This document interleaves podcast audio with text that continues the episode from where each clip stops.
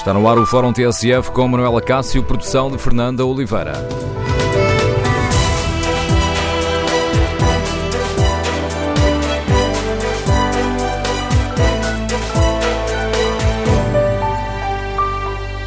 Bom dia. No Fórum TSF de hoje vamos debater a intenção do Governo combater uh, os, uh, os, contratos a prazo. Queremos ouvir a sua opinião. Concorda com a intenção de agravar as contribuições para a Segurança Social às empresas que apostam sobretudo nos contratos a prazo?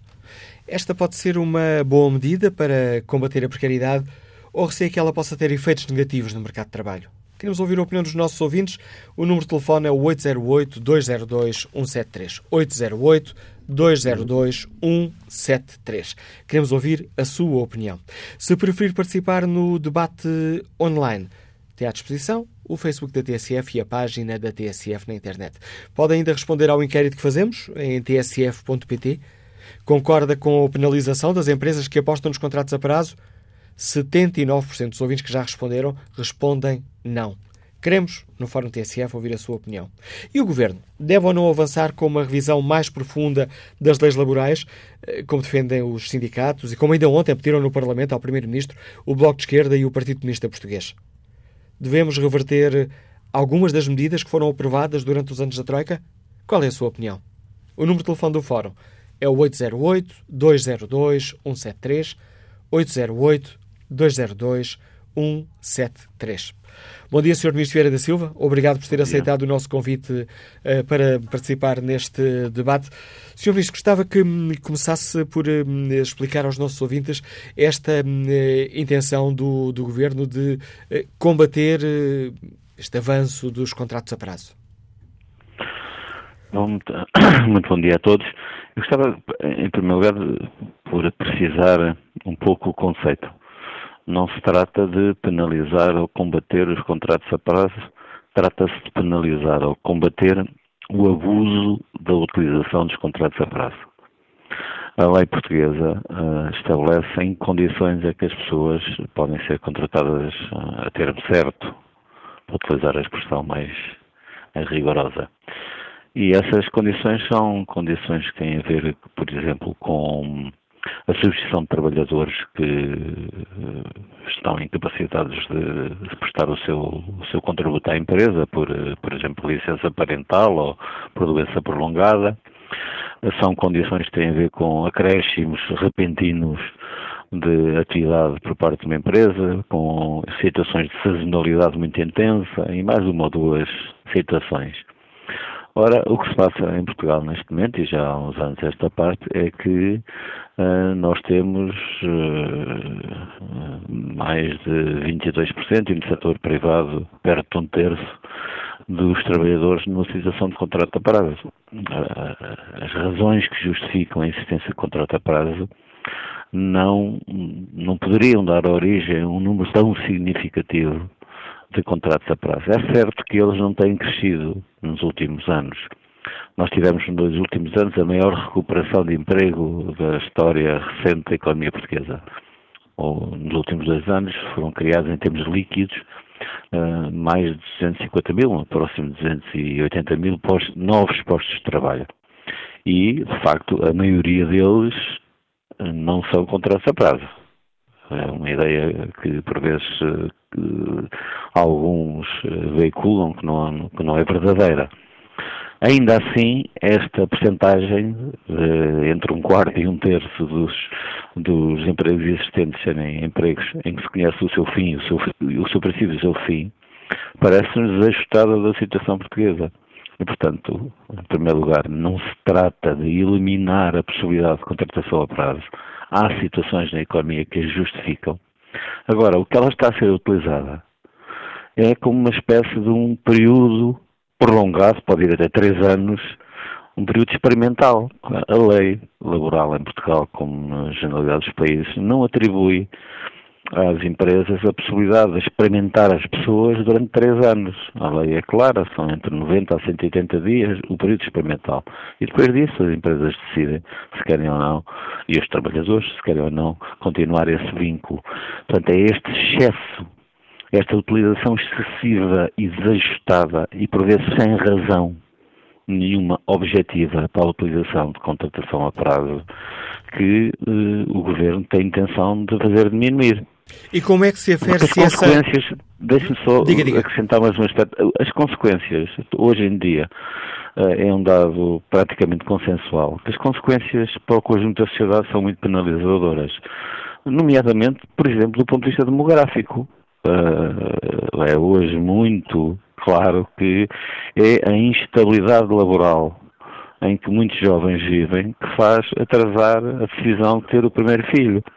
Uh, hoje em dia, a idade de ter o primeiro filho são, são, aproxima-se dos 30 anos para as mulheres. Há uns anos atrás era 23 ou 24 anos. Ora, essa instabilidade laboral é uma das razões que as pessoas identificam como aquela que leva a que, a que eh, nós tenhamos hoje em dia uma taxa de nascimentos muito mais baixa do que tínhamos há 5 ou 6 anos atrás. Uh, e isso é que todos, julgo que todos reconhecem um, uma situação problemática para a sociedade portuguesa. E a perguntar como é que se Ia-lhe perguntar há pouco, quando, é quando estava a interromper, como é que se avalia se, é, se uma empresa está a usar legalmente, o termo aqui não é o mais correto, mas permite uma simplificação, esta figura da contratação ao prazo ou se está a abusar desta figura legal?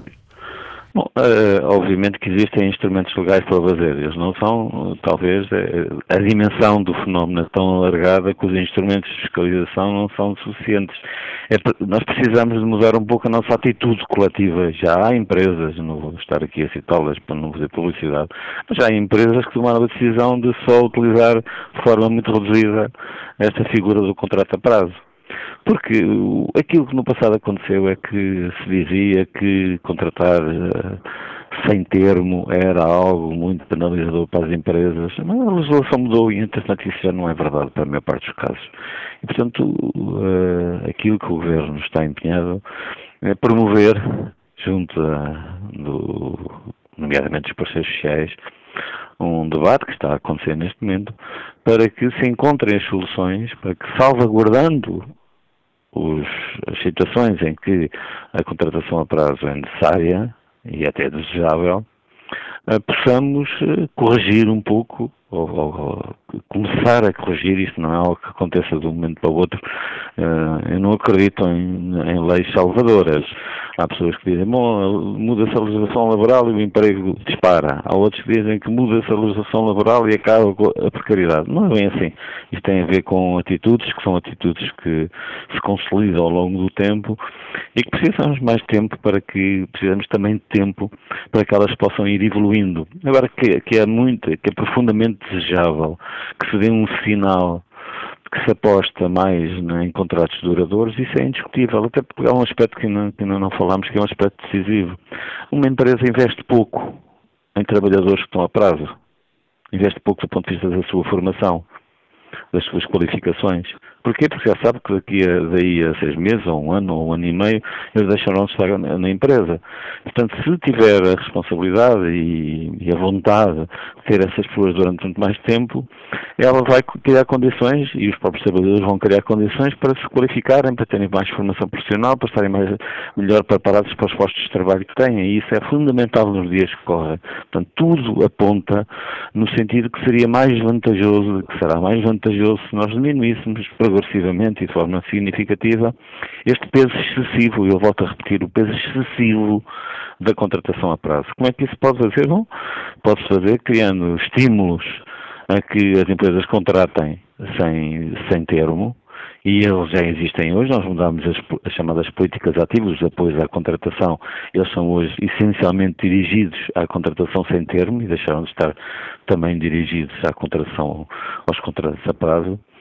Uh, e também, uh, ao contrário, uh, penalizando aqueles que recorrem de forma desajustada à contratação à contratação a termo por razões de facilidade, por razões às vezes de, um, de, uma menor vontade de investir com mais com mais sentido estratégico nos seus recursos humanos.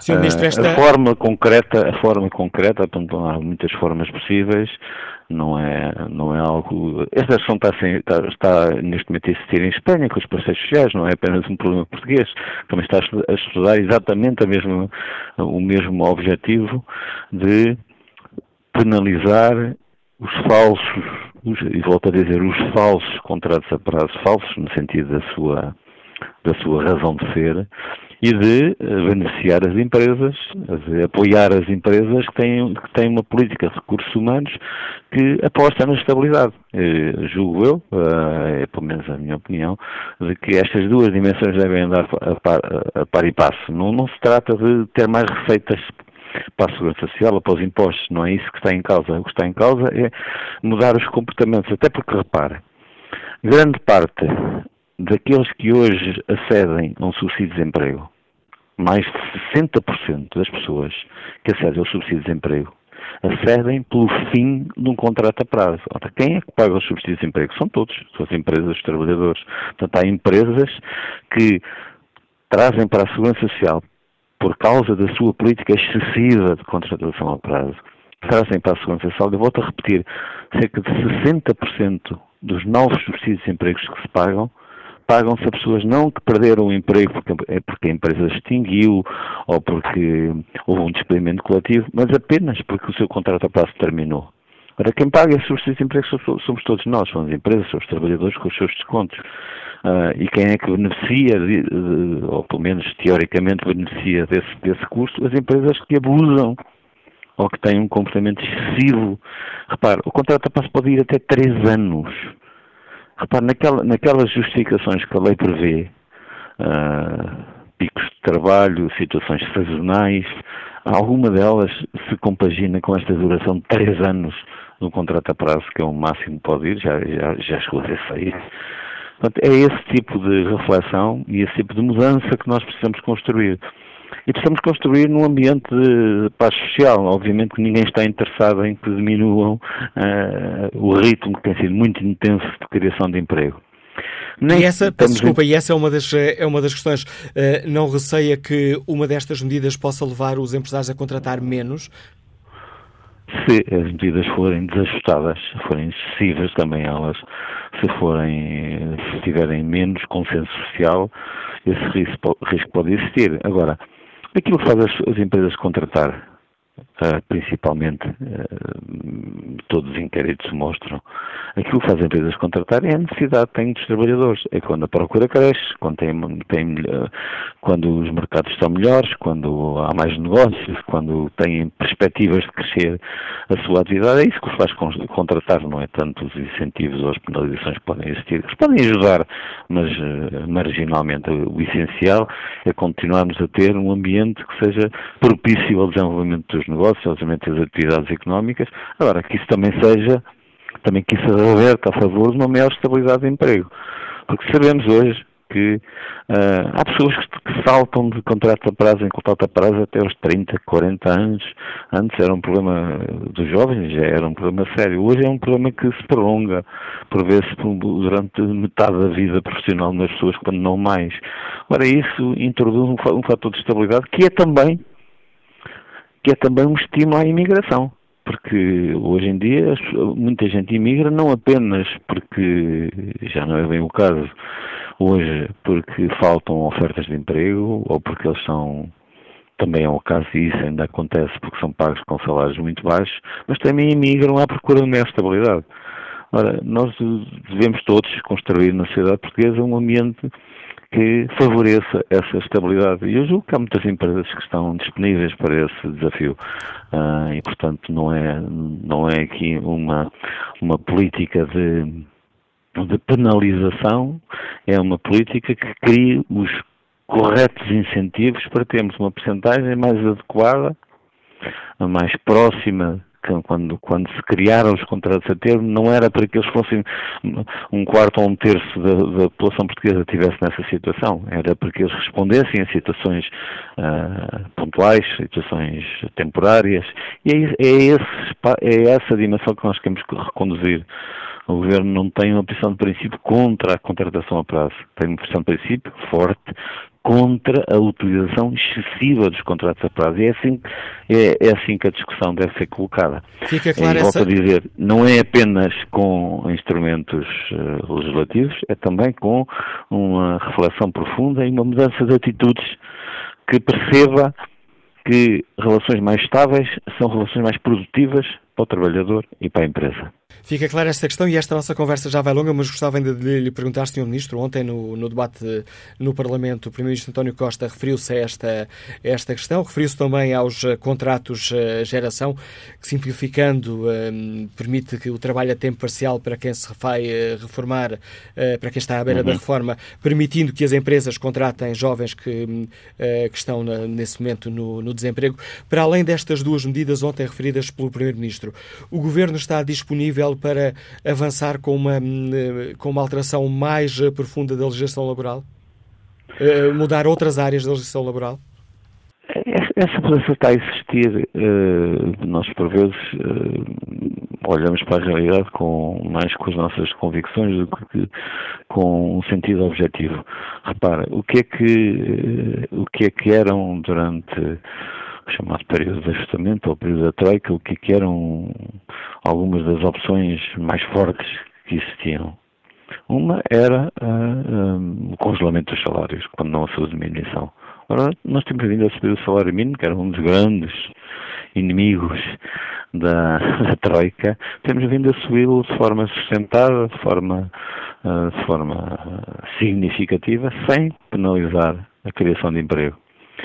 O outro objetivo era que eh, não existisse o nível de contratação coletiva, de contratos coletivos de trabalho que eram tradicionais na sociedade portuguesa.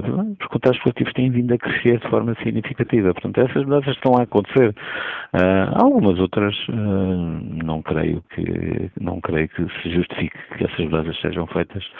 Uh, portanto, nós não, não, não podemos estar a mudar sempre todas as leis uh, isso cria um clima de instabilidade que me parece desajustável. Agora, há mudanças que têm que ser feitas. Ela, o, o, mercado de trabalho é hoje muito diferente do que era há cinco anos atrás, ou há quatro anos atrás. Nós temos um mercado de trabalho que estimula a elevação do salário mínimo, que estimula a contratação coletiva e muito está na contratação coletiva muito da mudança que tem que existir está no livre acordo entre os trabalhadores, entre os sindicatos e as associações empresariais. E nos últimos anos elas cresceram de forma muito, nos últimos dois anos cresceram de forma muito significativa, ainda que ainda não atingiram aqueles patamares que, que existiam antes das várias crises que vivemos desde, desde meados do, do, da década passada. Portanto, uh, não, não tenho uma resposta sim ou não. não. Não, não me parece que todas as leis tenham que ser corrigidas ou alteradas. Uh, por vezes uh, nós temos a tentação de pensar que as leis fazem toda a mudança e que com leis se resolve tudo. As leis são necessárias e têm que ser aperfeiçoadas, mas muita mudança que acontece na sociedade depende do comportamento dos agentes económicos, das empresas, dos sindicatos, dos trabalhadores e não tanto de qualquer decreto-lei. Já houve países que, que, até decretaram que era o fim dos experimentos. Ora, isso uh, foram sempre votadas ao fracasso. Portanto, temos que ter leis exigentes, leis que sejam cumpridas, mas uh, não podemos estar sempre a mudar tudo. Sr. Ministro da Silva, agradeço mais uma vez a disponibilidade para explicar aos nossos ouvintes a posição do Governo nesta questão, que hoje serve de ponto de partida para o Fórum TSF e para o qual convidamos os uh, nossos uh, ouvintes. Concordam então com a intenção de agravar as contribuições para a Segurança Social das empresas que abusam dos contratos a prazo? Esta pode ser uma boa medida para combater a precariedade ou receia que ela possa ter efeitos negativos no nosso mercado de trabalho? E o Governo deverá ou não avançar, deveria ou não avançar eh, com uma revisão mais profunda das leis laborais, como defendem sindicatos, eh, Bloco de Esquerda e Partido Comunista Português. Queremos ouvir a sua opinião. Número de telefone do Fórum 808-202-173, 808-202-173. Bom dia, arquiteto Gonçalo Figueiredo. Escutamos em Lisboa. Qual é a sua opinião? Estou. Estou. Bom dia. Bom dia. Olha, eu estive a ouvir a intervenção do Sr. Ministro e uh, aquilo que eu gostava de dizer é, relativamente aos eh, contratos a prazo, sou completamente a favor de, que eles, uh, de que as empresas que os façam sejam penalizadas. Uh, o que uh, tem que ser acompanhado é de uma maior, de uma liberalização dos despedimentos. O que as pessoas contratam a prazo, e eu contrato pessoas há mais de 30 anos, porque, e, não, e não tenho ninguém a prazo, e é raro ter pessoas a prazo, mas tenho um problema gravíssimo. Os piores trabalhadores que nós temos são aqueles que se perpetuam nas empresas, porque os bons saltam de empresa em empresa e vão à procura de melhor. Os maus ficam um, agarrados a um contrato e, e hoje em dia um, é um verdadeiro martírio qualquer empresário conseguir despedir um trabalhador que se encosta aos outros e os outros pagam por ele. As empresas definham, muitas empresas definham por, por, por trabalhadores que não desempenham o seu papel e vão, vão se encostando à custa de, de, uma lei de trabalho obsoleta que nós temos e que não existem nos outros em Espanha, por exemplo, é paga-se mais para despedir, mas pode-se despedir.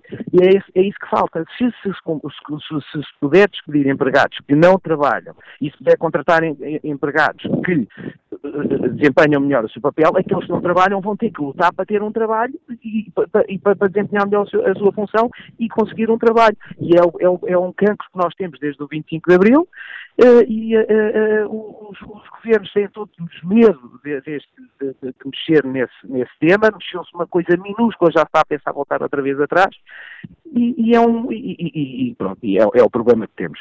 Se, eu acho que devia mesmo acabar até com os, contra, com os contratos a, a, a, prazo, não, fazem, não faz sentido existir um contrato a prazo, a, termos, se se puder despedir com facilidade, claro que as pessoas contratam e depois devem sofrer as consequências de pagam indenizações, sim senhora, tem que pagar, as pessoas que estão despedidas devem ser indenizadas, eh, sem dúvida nenhuma, e até serem maiores as indenizações que, há neste momento, mas poder-se haver mobilidade aí, é uma coisa estranhíssima o esquema, o esquema que temos hoje em dia, que é um, uma, um, um trabalhador não trabalha e é impossível despedi-lo, porque pode, é, é, é, despedir por justa causa é uma coisa que não existe, não, ninguém se atreve a, a ir para um, para, um, para um filme desses, que é um verdadeiro pesadelo. Obrigado, Gonçalo Figueiredo, testemunho e opinião deste arquiteto e empresário que nos liga de Lisboa.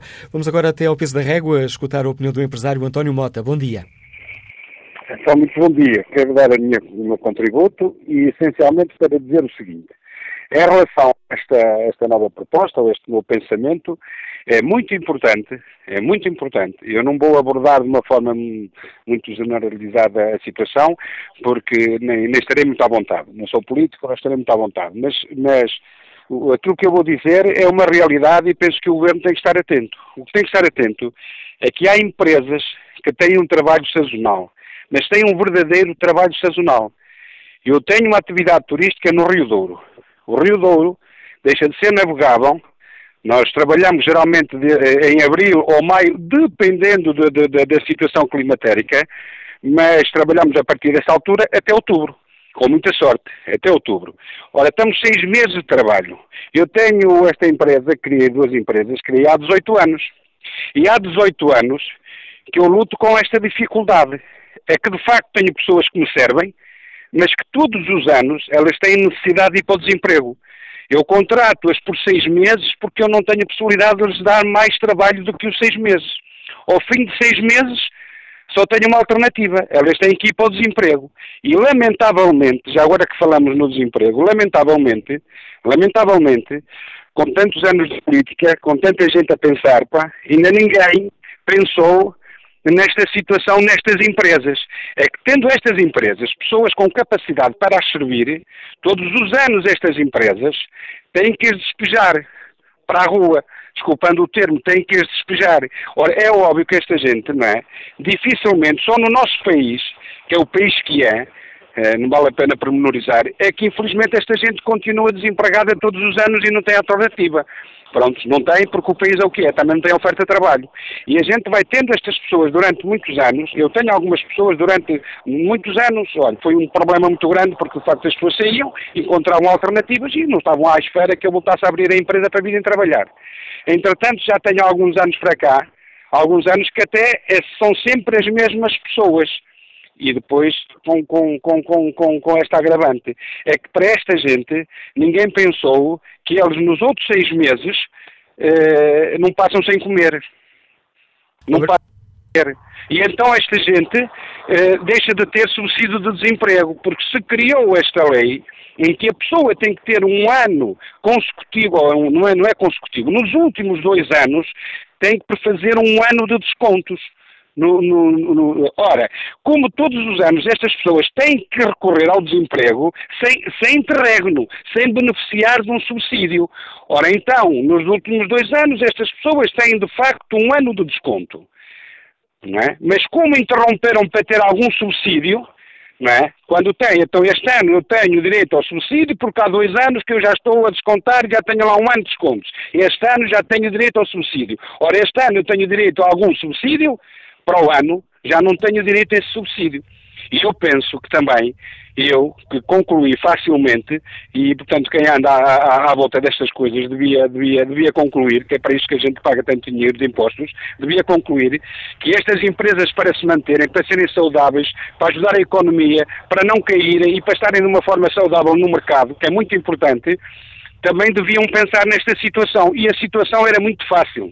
A empresa que garanta o trabalho, empresa que garanta o trabalho a esses trabalhadores eh, na, na, na próxima temporada, a empresa atravessa-se, a empresa assume que estes funcionários em, no, no, próximo ano, a partir de abril ou maio, voltam à empresa. Então essa gente devia ter direito ao subsídio de desemprego. E obrigado.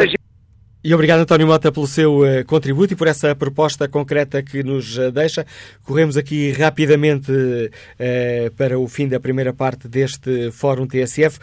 Bom dia, professor João Duque, é professor catedrático do ISEG, é comentador do programa da TSF e do Dinheiro Vivo, A Vida do Dinheiro. Como é que olha para esta intenção do Governo de penalizar o abuso dos contratos a prazo? Muito bom dia. Bem, se se trata de abuso, estou completamente de acordo.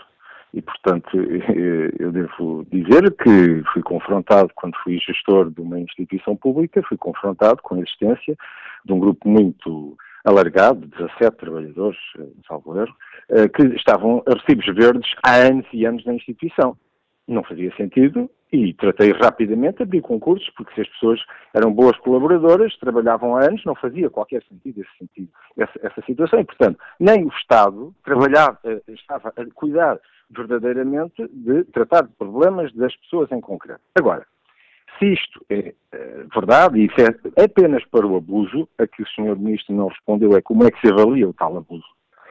E se as pessoas, de facto, andam, por exemplo, a serem empurradas de empresa para empresa, que é um dos esquemas usados, que o Sr. Ministro por acaso não referiu, que é um grupo de empresas, passa um trabalhador ao fim de um ano ou dois para outra empresa, e para outra empresa, porque é tudo do mesmo grupo, faz sempre a mesma coisa, e, e, e fica permanentemente, digamos, numa situação de trabalho a termo instável. É absolutamente de acordo, nada contra. Agora, parece-me que há aqui alguma contradição, em primeiro lugar, naquilo que se propõe, porque o Sr. Ministro diz, em primeiro lugar, que não há qualquer problema, porque, aliás, a maior parte dos empregos hoje em dia são criados sem termo e, portanto, eu pergunto se não há problemas, então porque vamos mexer numa coisa que não tem problema. E que mais está numa certa tendência, diz ele, que de não haver problemas. Portanto, não percebo essa, essa contradição. Mas eu, por acaso, a ler os números, vejo uma coisa diferente. De facto, o, se formos ao INE e se formos procurar as estatísticas da população empregada de acordo com o tipo de contrato de trabalho, isto é, contrato sem termo versus contrato com termo, o que vemos é que, de facto, os contratos com termo, isto é, precariedade, são muito menores que os sem termo. Isso é evidente na economia. Mas o que é que é curioso é que logo a seguir ao princípio da crise, uh, uh, o número de contratos sem, uh, com termo, portanto, de precariedade, caiu, porque foram postas as pessoas, basicamente foram descartadas aqueles que tinham mais precariedade no emprego. E, portanto, houve uma redução desse nível que andava antes por volta dos 18,5% para os 16%, 16,5%. E agora, desde essa altura, isto é, desde 2011, fim de 2011, tem havido subidas e descidas, mas há uma certa tendência. E, curiosamente, em setembro de 2017, que é o último indicador, temos uh, o valor mais alto desta série. Bom, o que quer dizer que, de facto, até está a haver uma tendência para um aumento da percentagem de uh, contratos com o termo. E isso, concordo, que é um motivo de preocupação e que deve ser atacado, nomeadamente pelo governo. Agora, curiosamente também, se formos ver os dados da Pordata, e quando se estratifica a percentagem dos trabalhadores uh, com termo ou sem termo, com, com tipo de contrato, com termo ou sem termo, pelo nível de educação, aí é que se observa uma coisa muito curiosa. E que é, uh, primeiro, há, nestes últimos anos, se compararmos os dados de 90, aí não há dados da Europa, mas de 2006, por exemplo, para 2016, em 10 anos, o que aconteceu nestes vários subgrupos, que são três, eu já digo, houve sempre uma convergência de Portugal para a Europa. Isto é, quer quando estávamos abaixo, quer quando estávamos acima, na percentagem de trabalhadores com termo face àquilo que são os trabalhadores em geral, uh, nos vários segmentos, nós tendemos a convergir com os dados da Europa.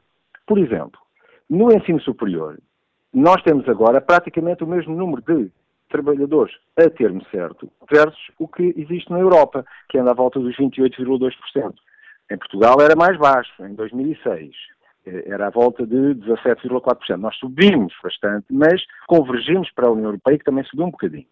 No ensino médio e eh, perdão, ensino secundário e até o superior, aí temos uma percentagem muito abaixo da União Europeia, mas também subimos a convergir para a União Europeia. Neste momento nós temos, de acordo com os dados da Pordata, à volta de 32% de trabalhadores com contratos a termo, quando na Europa é 46%.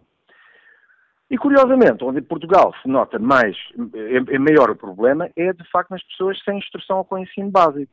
E aí temos 40% de uh, empregados com contratos a termo certo. Tem baixado, era em 90% de 74%, quase 75%, diga-se passagem. Depois em 2006 já era de 63%, agora é 40%. A convergir para uma Europa que tem valores de 25%, 26%. Portanto, nós estamos a convergir, e acho que divergir é pior, mas o que se nota aqui é uma questão muito importante, é que os contratos a termo são muito mais problemáticos nas, para as pessoas não qualificadas. E, portanto, aquilo que me parece é que se deve atacar o problema pela sua raiz.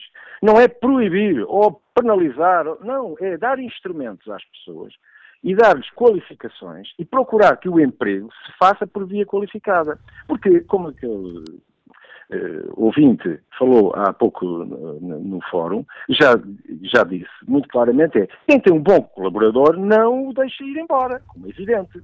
E, e digo mais, isto vai ser uma tendência que nos próximos anos vamos ter, com a redução significativa da população em idade de ativa, que é entre os 18, 20 anos e os 65 anos, que vai haver uma enorme alteração dessa população, com uma redução muito significativa, se nós continuarmos a subir o emprego, não vai haver pessoas para trabalhar, pelo menos para manter o número de postos de trabalho que temos. E obrigado, professor João Duque. São importantes para a reflexão que aqui fazemos esses dados uh, que nos deixam, que nos ajudam a perceber a dimensão uh, desta questão que hoje aqui debatemos. E estes dados ajudam também a iniciar a conversa com o próximo convidado deste Fórum TSF de hoje, José Manuel Oliveira, que integra a Comissão Executiva da CGTP. Muito bom dia. Que avaliação faz a CGTP desta intenção do Governo? Aplaude a intenção de um, ehm, combater o abuso dos eh, contratos a prazo?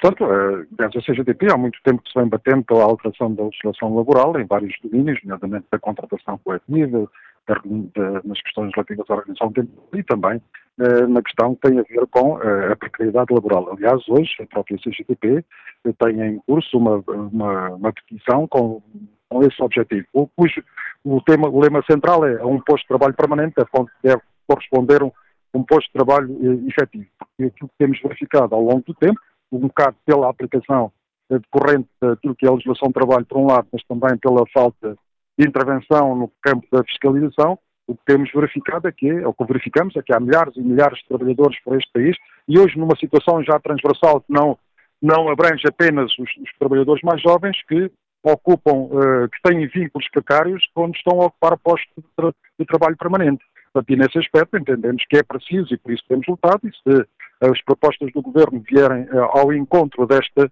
situação, desta nossa reivindicação, de que é um posto de trabalho permanente deve corresponder a um, posto, um vínculo de trabalho efetivo, pensamos que é um passo importante, se não for, se for apenas uma declaração de intenções para mascarar o assunto e permitir que continue a existir em Portugal, de facto, esta realidade cada vez mais serem vínculos, vínculos eh, precários, então, então para a nossa oposição, e continuaremos a bater-nos para que efetivamente uh, seja valorizado o trabalho e acabe esta chaga social que já tínhamos praticamente todas as famílias uh, uh, em Portugal. Para além desta questão, que foi, ficou o compromisso político do Primeiro-Ministro, reafirmado aqui no Fórum TSF pelo Ministro Vieira da Silva, de avançar com estas propostas, para além desta área concreta da alteração à legislação laboral, para a CGTP seria importante intervir noutras, noutras áreas e fazer alterações à legislação laboral? Sim, nomeadamente, um dos aspectos que nós nos temos batido muito é pela questão uh, do direito à contratação coletiva e acabarmos com as normas que conduzem à caducidade dos contratos. Porque, ao contrário do que se tem eh, verificado, é que uh, todas as alterações uh, que houveram, que houve nestes últimos anos relativamente à, à, à legislação laboral, tiveram como efeito um, tiveram um efeito contrário àquilo que era anunciado. A contratação coletiva desceu, o desemprego aumentou, e também, eh, digamos, os níveis vínculos precários eh, aumentaram e a remuneração dos trabalhadores com a destruição da contratação coletiva tende, tende a baixar, a não ser de facto que em empresas que há forte organização sindical e que, que consegue, digamos, reforçar os direitos laborais. Portanto, e nesse sentido, achamos que é preciso ir mais além na, na alteração da legislação laboral que não, esta pena, não apenas esta questão dos vínculos precários, sendo um, um assunto importante, não é o único hoje, digamos, que uh, leva a que uh, a legislação laboral em Portugal cada vez favoreça mais as entidades patronais e desproteja aquel, uh, aqueles que são a parte mais mais desfavorecida nas relações de trabalho, que são os trabalhadores. Obrigado, José Manuel Oliveira. Fica assim clara a opinião da CGTP Intersindical sobre esta intenção do Governo em combater o abuso dos contratos a prazo. Fica também esta indicação de que é urgente ir mais longe, é importante ir mais longe na alteração da lei laboral. Bom dia, Engenheiro José Alves, está em viagem. Bem-vindo a este fórum. Bom dia, eh, obrigado pela oportunidade. Vou ser breve para dar a oportunidade a mais cidadãos comuns para poderem participar. O seu terceiro convidado tocou num ponto fundamental que tem que ver com os recibos verdes. E, infelizmente, há muitos trabalhadores em situação precária não identificada precisamente por esse vínculo precário que é o recibo verde, incluindo na função pública, dependendo diretamente do bom senso e da boa fé do dirigente que estiver mais próximo, como foi parte do seu convidado. Ou seja, a, lei não estabelece os limites da utilização do recibo verde e, por que não, também tocar nesse tema essencial. Em relação à, à questão dos contratos coletivos de trabalho, parece essencial também deixar bem claro que existem grandes grupos económicos estrangeiros em Portugal que querem expandir e querem contratar mais pessoas e que muitas vezes têm condições de trabalho que agradam aos trabalhadores estes estão todos de acordo com aquilo que é proposto, mas por força sindical, e uma vez que a lei obriga ao acordo dos sindicatos, não se consegue implementar as condições que são propostas aos trabalhadores. Deixo este tema para reflexão e obrigado pela oportunidade. Agradeço a sua, a sua intervenção e capacidade de síntese, José Alves. Olho aqui no minuto que nos resta deste, desta primeira parte do Fórum TSF, depois vamos retomar o debate a seguir às, às notícias das 11, mas aproveito este minuto que me resta para olhar o debate online. Na pergunta que fazemos aos nossos uh, ouvintes, concorda com a penalização das empresas que apostam nos uh, contratos uh, a prazo? 66% dos ouvintes que já responderam, responderam não. João Sá Marques contribuiu para este debate com, com esta opinião. Se vão prejudicar as empresas que contratam a prazo, a maior parte destas deixam de contratar. As grandes empresas fazem contratos através de empresas de trabalho temporário. E quem fica prejudicado aqui? Pergunta João Sá Marques. António José Miranda acrescenta que os contratos a prazo deviam apenas ser autorizados para uma empresa poder dar resposta a picos de trabalho e não como uma forma de contratar mão de obra descartável. Até em nome da produtividade, não consigo perceber esta rotatividade laboral. Ainda por cima, com os despedimentos facilitados, como acontece nos dias de hoje. 11 da manhã com 8 minutos na TSF. Retomamos aqui o fórum. A edição é de Manuela Cássio com a produção de Fernando Oliveira.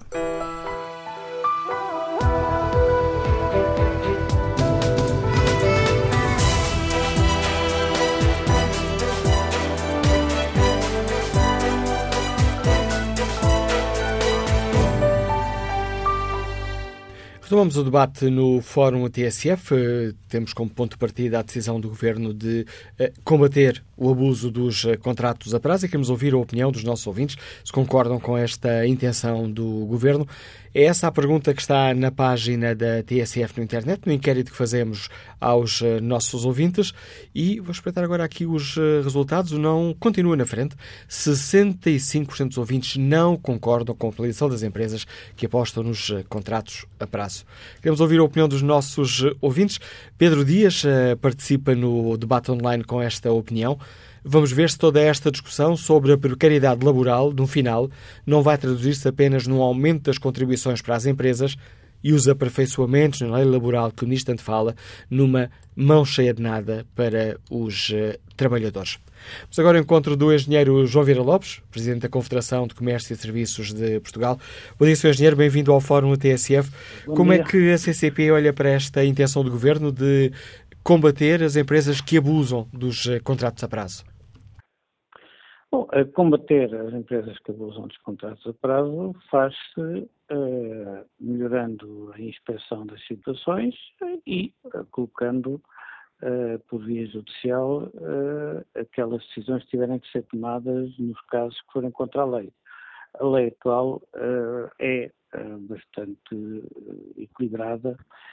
naturalmente que nós, como empresas, podemos ter mudar um outro ponto, mas a CCP tem uma postura muito clara. Eh, nós não concordamos com tudo o que está nas leis, gostaríamos, eh, como já referi, eventualmente de, de fazer alterações, mas pensamos que neste momento, em termos de, da motivação do investimento, quer nacional, quer internacional, a estabilidade laboral uh, era bastante importante. E por isso uh, a economia está a crescer, o desemprego está a cair, Uh, num momento destes, uh, estarmos a fazer alterações da lei, penso que uh, não é positivo e não se justifica.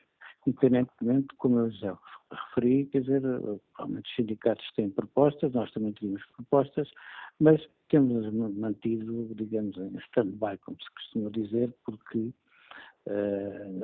digamos, as coisas estão, estão a correr bem. E porquê que a sua opinião... Peço desculpa, disse-nos que esta, que esta medida não seria necessária e poderia ser eh, prejudicial. Eh, em que é que ela poderia ser prejudicial para as empresas, Sr. Engenheiro? Repara, as empresas, as empresas uh, precisam de ter uma certa visão e uma certa planificação da atividade, nomeadamente as que fazem investimentos. E por isso, alterações pontuais sucessivas na legislação criam um ambiente de instabilidade. Aliás, não só em termos laborais, como em termos fiscais, sucede mais ou menos o mesmo em termos das alterações fiscais. Uh, repara, uh, há empresas que abusam, há, evidentemente, como em todas as áreas de, enfim, da aplicação da legislação, há, há quem não, não cumpra uh, as regras da, da, da, legislação. Portanto, agora, Há aqui uh, outras questões que também, uh, infelizmente, não puderam ser tratadas. Uh, há muitas empresas que utilizam na prática o contrato a prazo como um período experimental alargado. conheço vários casos. e por isso já houve uma tentativa, enfim, por parte das, da, na social de alargar o prazo experimental para seis meses isso foi, eh, digamos, chumbado pelo Tribunal Constitucional, penso que foi errado, mas eh, foi legítimo, como é evidente. Eh, e por isso, neste momento, fazer um ou outro acerto de, segunda linha na, na, na, legislação, essas coisas, digamos, não, não, não, há, não há leis imutáveis. Agora, no essencial, as empresas, quando contratam a prazo, a maioria das empresas, eu diria, tem a ver com situações eh, conjunturais ou com imprevisibilidade da evolução da economia, etc. Por isso, para nós, a questão do, do digamos, do, dos abusos não pode ser pretexto para estar sempre a mexer nas leis. Penso que isso é uma, é uma questão uh, importante. Por outro lado, há aqui um aspecto que nos preocupa bastante, que é uh, este tema tem em discussão na, na concertação social, uh, Evidentemente que a, Assembleia da República é quem tem a autoridade eh, para fazer as alterações legislativas, ninguém põe sem dúvida, mas a, a experiência tem demonstrado quando estes produtos, eh, estas questões são discutidas previamente na Constituição Social e se obtém pelo menos alguma base de consenso mínima, ou pelo menos uh, uma tendência em termos de maioria, isso, isso também acaba por permitir à Assembleia da República ter maior sensibilidade sobre estas temáticas. Ora, uh, aí é que nos está a preocupar, de facto, o Governo, por um lado, e alguns partidos, por outro, estarem neste momento a fazer uma pressão, quer dizer, brutal, no sentido das alterações laborais, sem o, o, o tema estar suficientemente maturado na Constituição Social e por isso, uh, enfim, lamentamos que uh, esteja a criar na opinião pública uh, uma quase certeza de, tipologia de alterações, agravamento de SUs, etc. Nós estamos dispostos a discutir isso tudo, não temos uma posição fechada, preferíamos, de facto, manter a estabilidade. Agora, agora o que estamos totalmente contra eh, é que, na prática, estejam a tentar eh, condicionar com situações pré-determinadas, como aliás sucedeu com os acordos do governo sobre o salário mínimo. A CGP sempre defendeu a evolução do salário mínimo com critérios económicos e com ajustamentos sociais. Agora, quando se fazem, uh, tomam decisões a N anos sem sequer saber qual vai ser a evolução da economia, isso parece-nos eh, perfeitamente errado, porque a, a Constituição Social uh, não é um notário para pôr o carimbo da, da assinatura naquilo que o Governo decidiu. Uh, ou se houve a Constituição Social ou não se houve, e depois legisla-se como entenderem. Quem é eleito para tomar uh, as decisões de alteração legislativa são os partidos políticos. Ora, está-nos a preocupar bastante uh, esta preocupação uh, que, que existe em começar a antecipar tudo, por exemplo, a recente alteração da legislação sobre as transferências de, de, pessoas com a, entre empresas do mesmo grupo, dessa legislação que vai ser discutida hoje, não sei se já foi hoje de manhã ou não, uh, porque uh, entramos numa, numa tradição negativa em Portugal, que é, casuisticamente, face às situações concretas, vão saltar as leis. Depois, por isso é que, no outro dia, o governo disse que havia 2.500 leis inúteis. Por isso, estamos, de facto, bastante preocupados. Obrigado, Engenheiro João Vieira Lopes, por uh, explicar aqui no Fórum TSF a posição da Confederação de Comércio e Serviços uh, de Portugal. Preocupação com esta intenção do Governo de avançar uh, com esta questão, com esta alteração à legislação laboral, penalizando as empresas que recorrem uh, ou que abusam da contratação uh, a prazo. A preocupação pela forma como este processo está a ser uh, conduzido no Parlamento. Vamos agora ao encontro de Ricardo Barros, jornalista Liga-nos Lisboa. Bom dia. bom dia, bom dia. bom dia a todos. o que o Sr. Engenheiro disse anteriormente, eu estou quase absolutamente de acordo.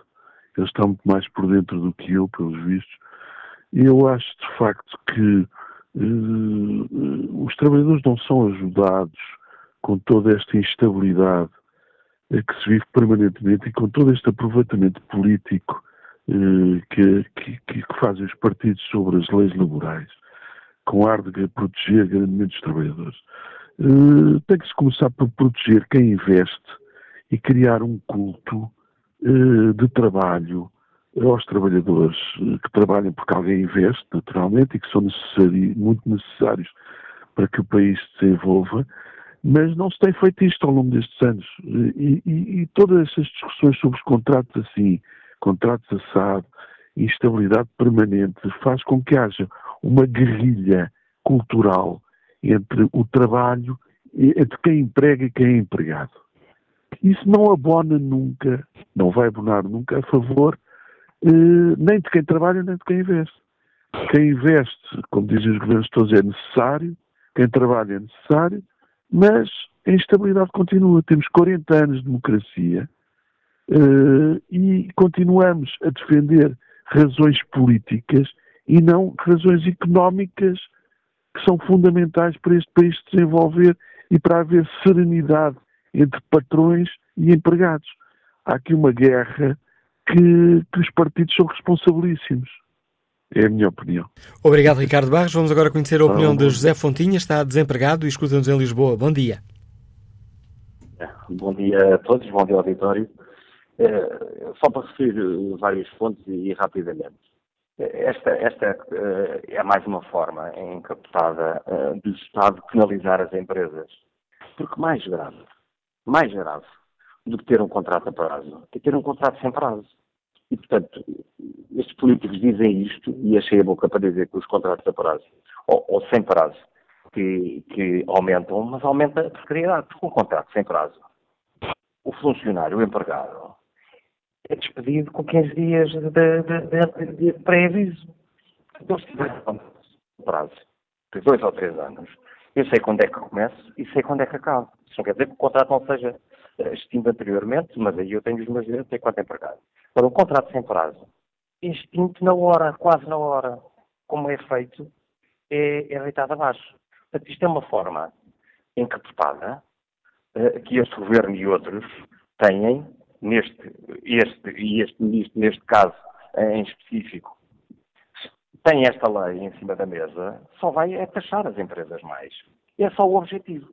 Porque não nos vamos esquecer que este ministro, há uns anos, enquanto era ministro do governo de Sócrates, veio dizer numa entrevista à saída de uma empresa de trabalho temporário, a congratular-se que o trabalho temporário, as empresas de trabalho temporário em Portugal estavam a crescer mais de 45%. Portanto, essas empresas que vendem trabalho temporário, precário, sem as mínimas condições e os mínimos direitos para os empregados, essas sim é que deviam ser taxadas. Agora, também é importante ver o lado do empregador. Porque um, um, um empregador que pague mil euros a um funcionário, paga, e os funcionários em Portugal as pessoas não sabem isso, a maioria das pessoas, dos empregados não sabem isso, paga mais 237 euros e meio de imposto ao Estado direto paga mais seguro, paga mais subsídio de, de, de refeição. Portanto, paga mais quase 50% sobre o vencimento base. E, portanto, enquanto este Estado, enquanto o Estado português penalizar quem cria emprego com estas elevadas taxas de impostos, o elo mais fraco vai ser sempre o empregado. Porque é impossível eh, eh ao empregador Quer dizer, eu tenho um empregado pago um e-mail, enquanto empregador, é impossível. A economia não pode, não, não, não pode funcionar. E é tudo, é a minha opinião. Bom dia. Bom dia, José Fontinha. Olha aqui o debate online. José Ferreira uh, deixa-nos esta opinião uh, uh, com um alerta. Atenção, se as empresas acharem que as alterações das leis laborais trazem custos acrescidos, então corre-se o risco de se acelerar o processo de robotização e digitalização dos postos de trabalho mais depressa do que se previa, e neste contexto, os trabalhadores dos sindicatos podem ser confrontados com realidades que ainda não existem.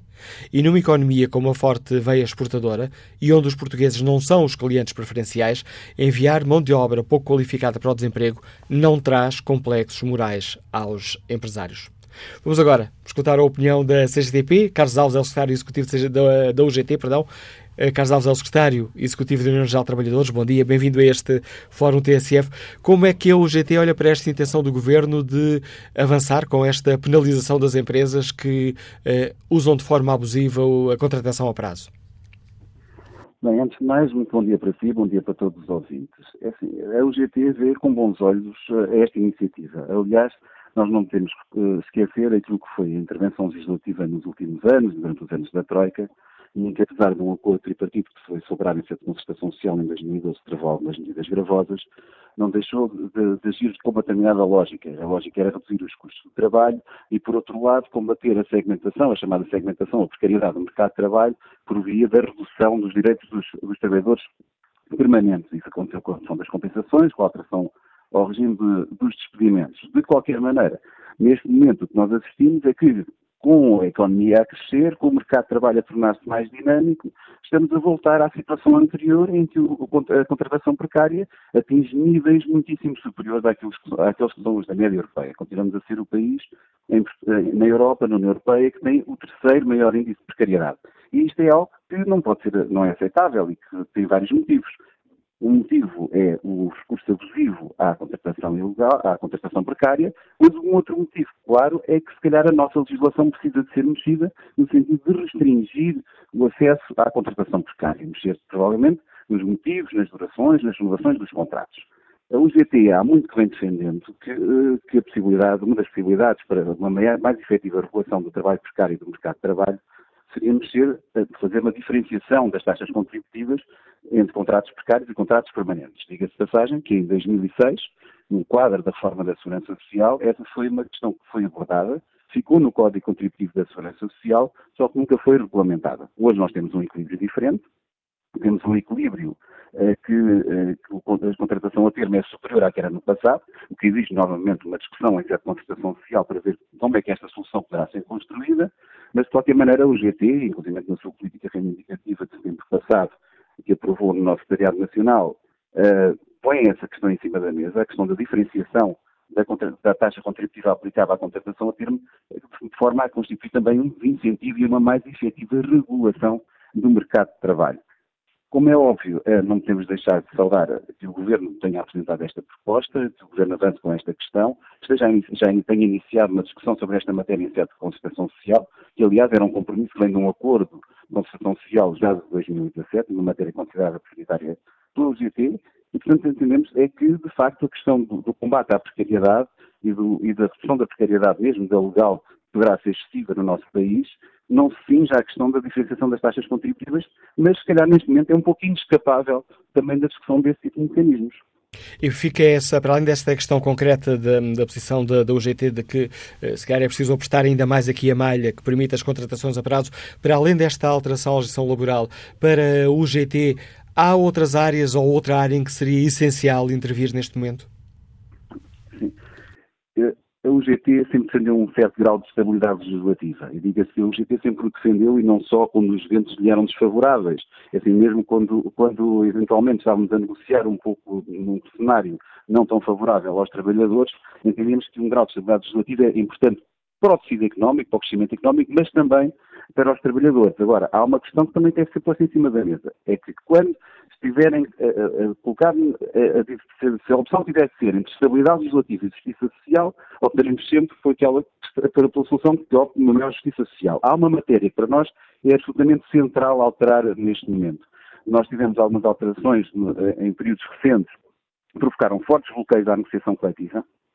Uh, ainda começarmos a ultrapassar, já com este governo, com algumas alterações, nomeadamente à emissão de preferia suspensão, mas a negociação coletiva tem uma dinâmica ainda muito insuficiente é no conjunto de matérias que é abordada, a renovação, o número de trabalhadores cobertos em cada ano é ainda abaixo do que era, do que era no passado e, portanto, consideramos que é absolutamente central que haja alterações ao regime da negociação coletiva, nomeadamente regimes de capacidades, regimes do que, é que são matérias mínimos ou não para a negociação coletiva, para que ela ganhe um novo dinamismo, haja um novo equilíbrio entre as partes, permita que os resultados da negociação coletiva sejam os próprios mais ricos.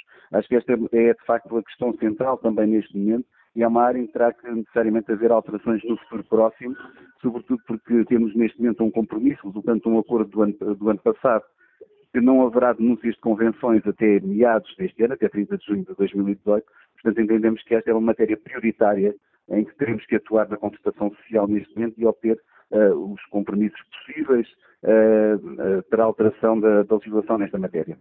Obrigado, Carlos Alves. Agradeço ao secretário executivo da UGT, União Geral de Trabalhadores, a participação no Fórum TSF.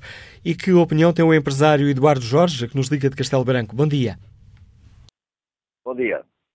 Uh, eu, a minha situação é parecida com um empresário do, do Douro, portanto, tenho uma pequena empresa de confecção e, e comercialização de caracóis vidos e confeccionados. Uh, trabalho só de abril, de abril a, a fins de agosto, portanto eu não, não tenho outra hipótese a não ser contratar pessoas só para esses cinco meses. O outro senhor era para seis meses, eu é para cinco. É só o que tenho a dizer. Contributo do empresário Eduardo Jorge, que nos liga de Castelo Branco. Volto a espreitar aqui o debate online. Catarina Moraes eh, contribui para este Fórum TSF com esta opinião. É preciso mudar as leis laborais, sim, mas de forma a respeitar quem trabalha. Tudo o que de negativo foi feito pelo governo do PSD-CDS deve ser revogado, bem como outras medidas que o governo de Sócrates implementou para criar dificuldades à contratação coletiva e que tiveram e têm consequências sobre os direitos dos trabalhadores. Na precariedade, deve fiscalizar-se mais a legalidade dos contratos e passar a efetivos os trabalhadores que estão a desempenhar funções permanentes. Acabar com a praga das empresas de trabalho temporário, regularizar os vínculos na administração pública e deixar de explorar estagiários e desempregados com contrato emprego e inserção. É assim que se combate a precariedade e não com medidas que vão deixar tudo na mesma. Mauro Correia participa no Fórum TSF com este contributo. A lei laboral está mal elaborada no geral. Se eu abrir hoje uma empresa, na qual não tenho certeza se vai dar muito ou pouco lucro, mas até contrato dois trabalhadores sem termo, quando perceber que apenas posso sustentar um dos empregados, o que faço? Tenho que despedir um e pagar uma indenização ou ir para tribunal com o caso, se o trabalhador assim o quiser, ou abrir falência. São estes os dilemas que uma empresa acabada de abrir encontra. Tem de ser mais fácil despedir para que a empresa possa apostar. Se o trabalhador sabe que não pode ser despedido, por vezes ele próprio não dá o seu melhor no trabalho, nem se preocupa com o rendimento da empresa. Isso também tem de mudar, defende Mauro Correia. Quanto ao inquérito que fazemos na página da TSF na internet, 60% dos ouvintes não concordam, 60% dos ouvintes não concordam com a penalização de empresas que apostam nos eh, contratos a prazo. Que opinião tem Diogo São Pedro, aposentado, nos Liga de Lessa da Palmeira? Bom dia. Bom dia. Olha, só queria dizer o seguinte. Eu acho bem que o Governo veja essas empresas que podem estar a abusar da, da, da contratação uh, a termo, mas esse também o próprio governo devia olhar para ele próprio. Porque eu dou um exemplo. Eu tenho uma filha que é intérprete de língua gestual há 18 anos, uh, ali na, na, escola, na escola de Paranhos, uh, portanto, em turmas que são turmas mistas, mistas, digamos assim, integradas, em que têm ouvintes e surdos, e eles não têm um vínculo laboral. É, é, é aquilo é anual. E, e já estiveram mensal, mas agora passou uh, a anual mas todos os anos têm que renovar o contrato. Ora, um, uma escola que, que tem, sabe que tem os alunos surdos em, em turmas integradas, portanto, tem a necessidade, porque é que não fazem um quadro e, e, e contratam os professores? Quer dizer, portanto, o próprio, o próprio Estado está a dar um exemplo às empresas. Era só isso que eu queria dizer. Mais um, contributo, mais um contributo neste Fórum TSF, deste nosso ouvinte, está apresentado. Vamos agora ao encontro do gerente comercial Augusto Teixeira, nos liga de Vozela. Bom dia. Bom dia, Manuel Cássio, obrigado pela oportunidade de falar. Um, eu tenho uma empresa com 40 trabalhadores e, portanto, um, temos, recorremos uh, de vez em quando a contratos a prazo. Uh, acho que o facto de, de, de aumentar o, o, a, a compensação pela segurança social por o facto de ter contratos a prazo é, uma medida que não vai resultar em rigorosamente nada aquilo que deveria ser feito, e aí sim eu eh, compreendia que essa medida fosse tomada, era criar uma facilidade de despedimento. E isso é, é genérico. Nós, quando temos um, um, colaborador que, a partir do momento em que está efetivo, a mudança normalmente no trabalho, e numa grande parte deles, baixa em muito e estão completamente à espera que sejam despedidos. Naqueles que não têm, de facto, as, as qualidades profissionais e, enfim, o respeito pela entidade. Portanto, aquilo que eu, que eu acho é que eh, essa medida não vai resolver rigorosamente nada e aquilo que era urgente, urgentíssimo resolver é criar, de facto, a, a lei do despedimento facilitada completamente. Essa é a minha opinião. Obrigado. O contributo que nos deixa Augusto Teixeira com esta proposta hum, concreta que deixa para resolver este problema da precariedade. Vamos agora ao encontro do uh, professor Pedro Brás Teixeira, economista, uh, dirige o Gabinete de Estudos do Fórum para a Competitividade. Bom dia, bem-vindo a este debate. Como é que olha Bom para dia. esta intenção do Governo de combater aquilo que o Governo define como os abusos na contratação ao prazo, penalizando as empresas com o um aumento da, da TSU? Bom, é, vamos, vamos, lá ver. É, Porquê é que as empresas contratam, uh, usam os contratos a prazo em Portugal de forma excepcional, uh, de forma especialmente intensa? Porque uh, não é porque as empresas sejam más ou que haja alguma perversidade nas empresas, é porque a lei leva as empresas a ter este comportamento. Porque a lei dá tantas garantias e torna tão difícil os empregadores despedir eh, os empregados a partir do momento que deixam de estar a prazo, que as empresas preferem estar eh, usar os contratos a prazo. Eu soube de um caso no outro dia em que um empresário tinha, um pequeno empresário, tinha um, apanhou um trabalhador a roubar. E foi o cabo dos trabalhos para conseguir despedir aquele trabalhador que, obviamente, ele deveria, deveria ser fácil de vestir, quer dizer, um trabalhador que rouba na empresa, quer dizer, devia ser fácil de vestir. E foi o cabo dos trabalhos, e teve que ir a tribunal, e foi uma confusão toda também. Portanto, o problema, a única forma de acabar com esta segmentação, nós temos dois, dois mercados de trabalho. Não temos um, temos dois. É, um é o dos, dos, das pessoas que estão contratos sem termo, que têm imensas garantias. E depois é o, o conjunto das pessoas que estão a prazo e que não têm garantias nenhumas e que não têm proteção nenhuma. A forma de deixar de haver esta segmentação entre os que têm muitos direitos e os que não têm nenhum é de criar um novo contrato de trabalho para os novos contratos de trabalho um, que não tenham tantas, uh, tantos uh, problemas como têm hoje, nomeadamente em que seja possível uh, o despedimento individual, que hoje é, é, impressionante como em Portugal é mais fácil despedir cinco trabalhadores do que despedir um trabalhador. Quando, muitas vezes, há um problema com, com, com um trabalhador em concreto. E, portanto, mas neste momento, as empresas, se deixarem de ter os trabalhadores a prazo e os colocarem uh, sem termo, perdem imensos direitos de, de, gerir os trabalhadores. E é este problema que tem que ser resolvido.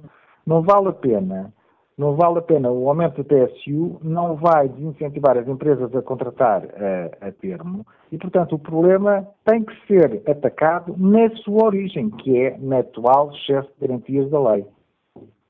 Isso, eh, esta medida do, do governo diz que não vai desincentivar as empresas. Porquê? Porque pode compensar eh, pagar mais uh, 3 pontos percentuais na TSU, pode compensar aqui neste deve haver de, de, de neste jogo de forças dentro das empresas? Nós estamos numa economia cada vez mais volátil, em que é, ou seja, eh, deixar de ter, é, passar a não poder despedir o trabalhador, que é o que isso significa, quando a procura pode baixar, e, e nós temos outra coisa que é, nós temos um tecido empresarial que, com imensas pequenas empresas. 45% do emprego em Portugal está na mão de microempresas. Não é PMEs, é microempresas. São empresas que têm menos de 10 trabalhadores.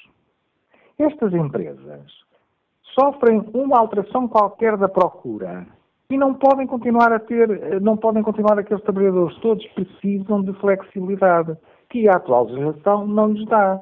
E, portanto, se for preciso pagar mais 3% para ter a flexibilidade, as empresas vão pagar, porque as empresas vivem, nós vivemos numa economia que cada vez muda mais, há cada vez mais inovação, mais transformação esta legislação que nós temos é totalmente desadequada à economia que nós estamos a viver. Agora vamos ter as rupturas da economia digital, uh, as novas concorrências da, do, do, do, dos mais variados países. Uh, uh, temos a China cada vez a aproximar-se mais do nosso nível de produtividade. nós temos uma economia muitíssimo dinâmica em que tudo muda e este imobilismo da atual lei portuguesa é completamente contrária a, a os, os, os, trabalhadores terem proteção e estabilidade, porque ao pretender dizer-se, ai, nós vamos dar imensas, imensas garantias, fazem que as empresas não tenham contrato uh, uh, sem termo. E, portanto, quer dizer, o que é preciso é atacar o problema na fonte e reconhecer que a economia está a mudar e está a mudar extremamente depressa. E esta legislação mobilista é contrária à inovação e ao desenvolvimento económico.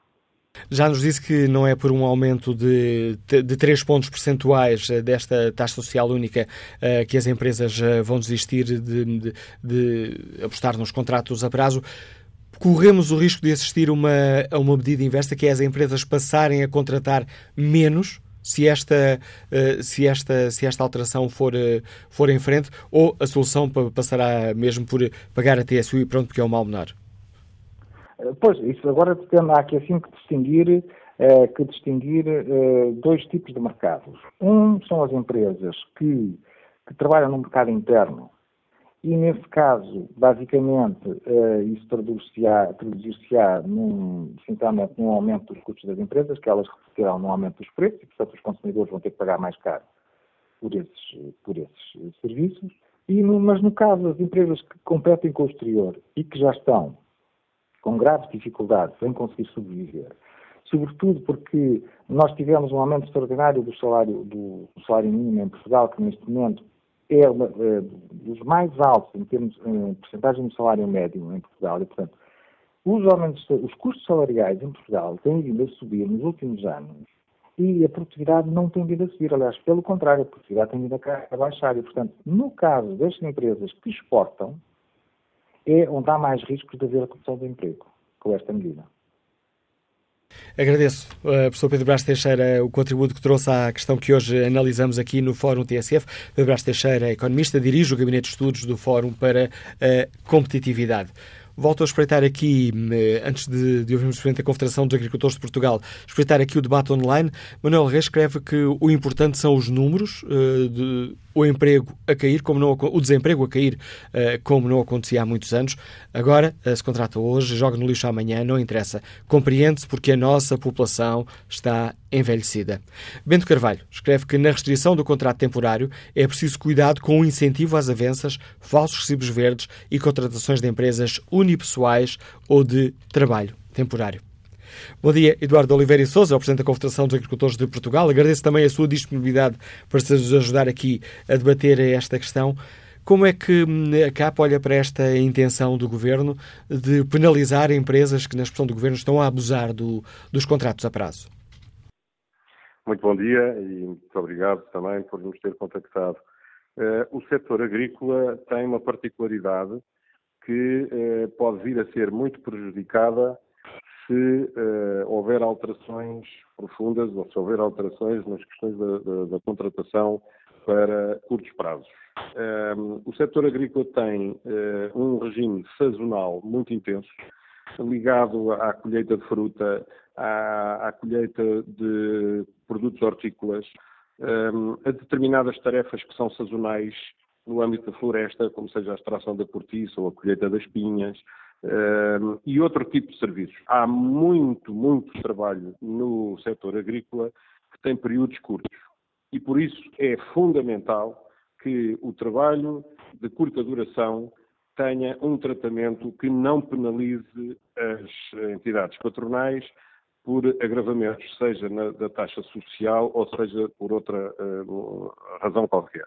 Se forem inclusivamente proibidos ou suspensas as possibilidades de se fazerem contratos de curta duração ou de muito curta duração, há ruptura absoluta de determinadas tarefas, colocando em risco milhares de postos de trabalho, portanto, com prejuízo direto para os, para os próprios trabalhadores, e ruptura de empresas e de atividades onde essa mão de obra sazonal é necessária. Por isso, para nós, para o setor agrícola, o trabalho de curta duração não é uma mascarada, não, não está, os agricultores que dão emprego a trabalhadores uh, na agricultura não estão a fingir que são trabalhadores sazonais, são mesmo trabalhadores sazonais e por isso é uma matéria que precisa de ser uh, tratada uh, com seriedade para que não haja prejuízo efetivo nem para as empresas agrícolas, nem para os trabalhadores. Esta, uh, o Governo garante que esta, este combate ao uso abusivo dos contratos a prazo será em conta esse, uh, as empresas ou os setores de atividade onde é importante também o trabalho sazonal. se bem percebido a sua intervenção, considera que é, que é essencial que esta questão fique bem salvaguardada? É óbvio que deve ficar bem salvaguardada, deve ser até protegida, porque há vários há, há, vários modelos de trabalho de curta duração. Desde a ultra uh, curta duração, há pessoas que são contratadas para trabalhar oito dias. E, e, pode ter que ser necessário contratar pessoas, às vezes em, em, em números apreciáveis, para trabalhar oito dias ou, ou, qualquer coisa do género. E depois há trabalhos sazonais de maior duração. Uh, e, e a lei tem que prever isso e não pode prejudicar nem uns nem outros por isso. As outras questões que são mais profundas do, dos chamados uh, falsos recibos verdes, etc., uh, têm que ser, obviamente, objeto de tratamento, mas não têm sido, neste, até hoje, tratadas de forma fácil, porque as condições de contratação laboral, conforme foi dito anteriormente pela pessoa que, que, que abordou o, o assunto na, na, na, na, intervenção anterior, são de facto uh, delicadas a carga eh, sobre as empresas em relação ao trabalhador, eh, portanto, os valores que, estão envolvidos com os custos laborais são muito elevados Uh, e isso desmotiva as empresas a contratarem mais pessoas.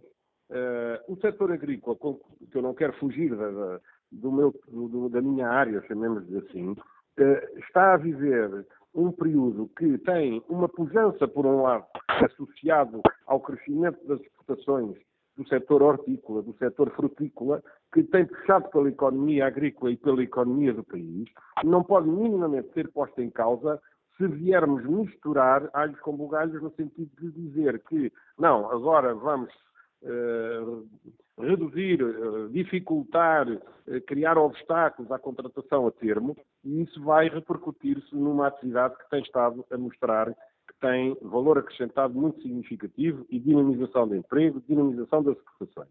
Mas o setor não tem vida fácil nestes anos que estamos a viver agora. Ou seja, a questão da seca, a questão das alterações climáticas, que nos estão a transportar para uma diminuição da capacidade de criar rendimento, se isso for ainda por cima agravado por alterações laborais, o setor vai entrar numa crise profunda. E por isso, não só não é nem justo, não é adequado, porque se trata de um assunto que deve ser tratado de forma perfeitamente enquadrada nas, nas características do trabalho agrícola e não é o momento para uh, criar ainda maiores dificuldades financeiras às empresas que já estão a sofrer as consequências da sua atividade ser uma atividade desenvolvida a céu aberto, muito vulnerável à, à, à situação que o país está a viver. Por isso, uh, a lei laboral não pode prejudicar o setor uh, empresarial, agrícola, conforme se está a prever se as medidas que estão a ser levadas uh, a estudo ou, ou, a serem querer, ou a quererem ser concretizadas a nível do Parlamento, vão seguramente prejudicar o setor. Agradeço ao Presidente da Confederação dos Agricultores eh, de Portugal, Eduardo Oliveira e Souza, ter explicado aos nossos ouvintes uh, os receios que um, a CAP tem uh, de uma eventual alteração da lei, neste caso, para combater o excesso de contratos a prazo. Que opinião sobre este tema tem José Rocha, funcionário público, está em Castelo Branco. Bom dia. Bom dia, Manuela Cássio. Eu tenho uma opinião que estes contratos a prazo abusivos, da forma que estão a ser usados, têm mesmo que ter um fim. Têm que ter um fim porque são pessoas, são famílias, são seres humanos que estão ali que não sabem o dia da manhã. Este ministro, e, e agora o representante da CAP, reiteradamente também, tem culpas nesta matéria. Este ministro é o pai do Código do Trabalho. Atenção, porque este ministro, não concordando com a lei que criou, ainda assim, mais tarde, vem a, a, a piorá-la, eh, modificando-a e agora diz que não quer mudar profundamente as leis laborais. É incrível, é incrível. A responsabilidade que este homem tem nos ombros por milhares e milhares de despedimentos, sem qualquer justa causa, que foram feitos ao longo destes anos no país, está ali, representada no ministro. E, e atenção, só é ministro porque tem um povo e os trabalhadores para governar e faz parte desse governo. Então, em que é que ficamos, Sr. Ministro? Muda-se as leis para o senhor ter um povo para governar ou este povo tem que emigrar à procura de um futuro melhor, como foi no tempo do PSD do, do, do, e do CDS-PP? Afinal, o PS, o Partido Socialista, o governo do Partido Socialista é diferente em alguma matéria do PSD e do CDS? Sr. Ministro, esclareça-nos lá. Obrigado. Fica o desafio do funcionário público José Rocha, que nos liga de Castelo Branco. Volto a espreitar aqui o debate online. Carlos Costa eh, escreve rever, compensando o bem dos trabalhadores e das empresas, não apenas um dos lados, como tendenciosamente induz o discurso político da extrema-esquerda. Júlio Machado deixa-nos esta opinião. Eh, considera que é necessário alargar o período experimental para seis meses eh, ou um ano e fiscalizar a sério e penalizar contratos a prazo que não tenham razão de ser devidamente comprovada Aqui está uma excelente ideia, escreve Júlio Machado. Quanto ao inquérito está na página da TSF na internet, Concordam os nossos ouvintes com a penalização das empresas que apostam nos contratos a prazo? O não continua hum, na frente, mas tem vindo a perder vantagem. 59% dos ouvintes não concordam com esta intenção do governo de penalizar, aumentando a taxa social única às empresas que um, abusam das uh, contratações a prazo. Vamos agora ao encontro do Presidente da Ação Empresarial Portugal, Paulo José Almeida. Bom dia, bem-vindo ao Fórum TSF. Como é que olha para esta intenção do Governo de penalizar um, aquilo que pode ser considerado como o uso excessivo ou o abuso dos contratos a prazo?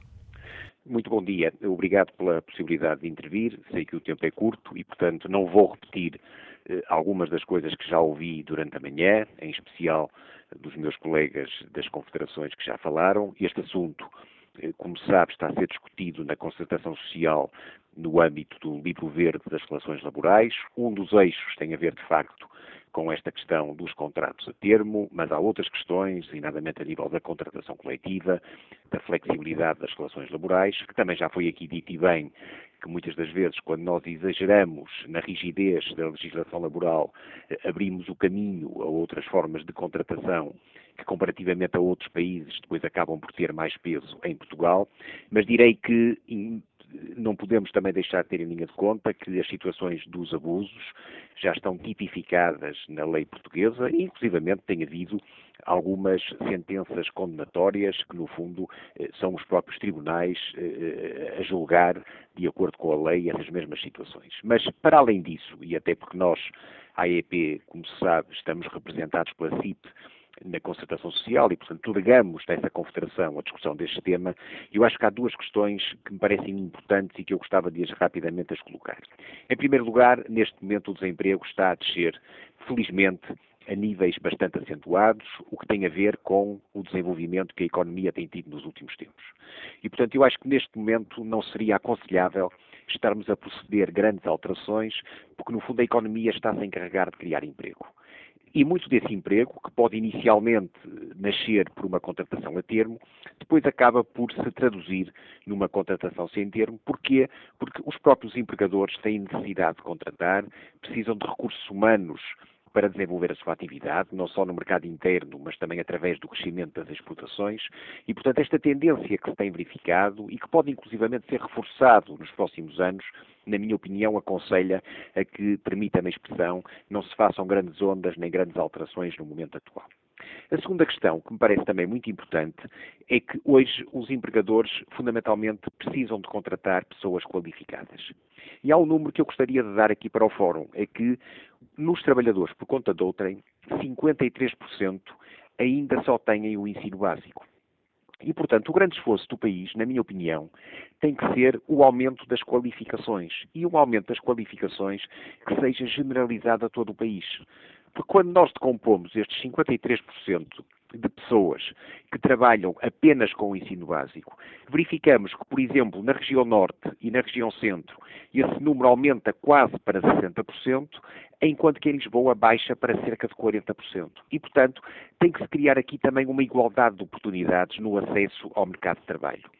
Quanto maior for o nível de qualificações, maior haverá uma tendência para contratar e maior haverá uma tendência para contratar através de contratos sem termo. Porque é isso que as empresas que a AEP representa me dizem todos os dias. E eu preciso de contratar pessoas qualificadas. Foi por isso que nós aqui na Fundação AEP estamos a desenvolver um projeto para que os jovens qualificados que emigraram durante o período da crise possam regressar a Portugal. Primeiro porque eles querem regressar. Portugal hoje é um país atrativo, é um país que está na moda. E, no fundo, porque também os querem contratar. E aí a questão não se coloca só na questão do contrato a termo ou no contrato sem termo. Coloca-se fundamentalmente naquilo que são perspectivas de carreira que é isso que os jovens querem ter quando entram para uma empresa. Hoje, eles sabem que a volatilidade do emprego é maior. É assim em todo o mundo e em Portugal não pode ser diferente. Hoje, a mudança dos jovens de emprego para emprego é muito maior do que aquilo que acontecia, por exemplo, na minha geração, em que, no fundo, olhávamos quase num emprego para a vida toda. E, portanto, hoje, esta alteração de paradigma também tem que ser entendida pelas pessoas que estão a negociar as questões da contratação coletiva. E, portanto, aquilo que eu poderia dizer, e para terminar, é bom senso, ter atenção aos sinais que os mercados nos estão a dar e, acima de tudo, olhar para a qualificação, porque essa é que, para mim, é a melhor forma de nós conseguirmos contrariar isto que hoje está em discussão aqui no Fórum. Esta, esta eventual eh, subida da TSU em 3 pontos eh, percentuais eh, para os trabalhadores a prazo e que entrarem naquela categoria, que não ficou muito claro como é que isso será feito, de abuso do, da contratação a prazo, e, um, este, e por outro lado, uma, uma descida de um ponto percentual quando esse trabalhador passar a termo, mas esta penalização do caso dos contratos a prazo pode ser gravosa para as empresas? Pode afetar a, a, a, decisão de uma empresa contratar pessoal ou não é por aí que, eh, que estas decisões se tomam? Como eu disse no início, eu acho que este tema da contratação a prazo deve ser discutido no âmbito do livro verde das relações laborais, que tem muito mais do que a mera contratação a prazo. E como digo, hoje, para muitos dos empregadores, a questão que se coloca é encontrarem no mercado de trabalho pessoas com qualificações para contratar. E eu acho que neste momento nós estamos a criar mecanismos que possam penalizar a contratação no momento em que nós ainda estamos numa tendência descendente do desemprego, que foi uma grande praga social nos últimos anos, com um aumento de desemprego que pôs em causa a sustentabilidade das pessoas e das famílias. Eu acho que neste momento o enfoque e o nosso grande esforço não deveria ser esse, mas seria, acima de tudo, criar condições para que a economia crescesse mais criasse mais emprego. Muito desse emprego, ou algum desse emprego, que é inicialmente contratado num contrato a termo, obviamente que depois acaba rapidamente por se transformar num contrato sem termo, porque as empresas precisam dessas pessoas e, no fundo, a própria lei ter tipificada as situações de abuso e, com essa tipificação, obviamente, os abusos poderem ser condenados, como disse, através de sentenças condenatórias como aquelas que têm havido até hoje. Obrigado, Paulo Nunes Almeida. Fica assim clara também neste Fórum TSF a posição da Associação Empresarial de Portugal. Ora, tendo em conta a questão que aqui debatemos e tendo em conta que esta possível alteração às leis laborais uh, mexe muito com as empresas de turismo, tentámos também, uh, o Fórum TSF tentou também ouvir a Confederação do Turismo de Portugal para saber como avaliou esta intenção do Governo, mas esse contacto não foi possível. Volto a olhar aqui o debate online. Miguel Rodrigues um, participa com este contributo. Quanto mais estável for a massa trabalhadora de uma empresa, mais ela se torna produtiva. Ora, a única razão que leva as empresas a, contra, a contratualizarem a termo é por ser demasiadamente caro despedir e dificilmente podem responder rapidamente a quebras de encomendas de trabalho que podem levar à falência das mesmas. À imagem do que se passa na Suíça, com uma taxa de desemprego de 3,2%, a solução terá de passar por liberalizar o despedimento, salvo raras exceções, acabar com a contratualização a termo e aumentar a contribuição para a segurança social de forma a responder a eventuais picos de desemprego. Nelson Silva concorda com uma maior facilidade na dispensa dos trabalhadores desde que os ordenados aumentem substancialmente. E quando falo substancialmente, é o ordenado mínimo subir para 800 eh, euros líquidos mensais. Afonso Duarte considera que o Estado devia procurar premiar quem opta mais pelos contratos sem termo. Há uma tendência neste governo para penalizar quem investe e cria riqueza e não para premiar. A medida que estão a estudar visa apenas a arrecadação de mais receitas e vai provocar menos empregabilidade.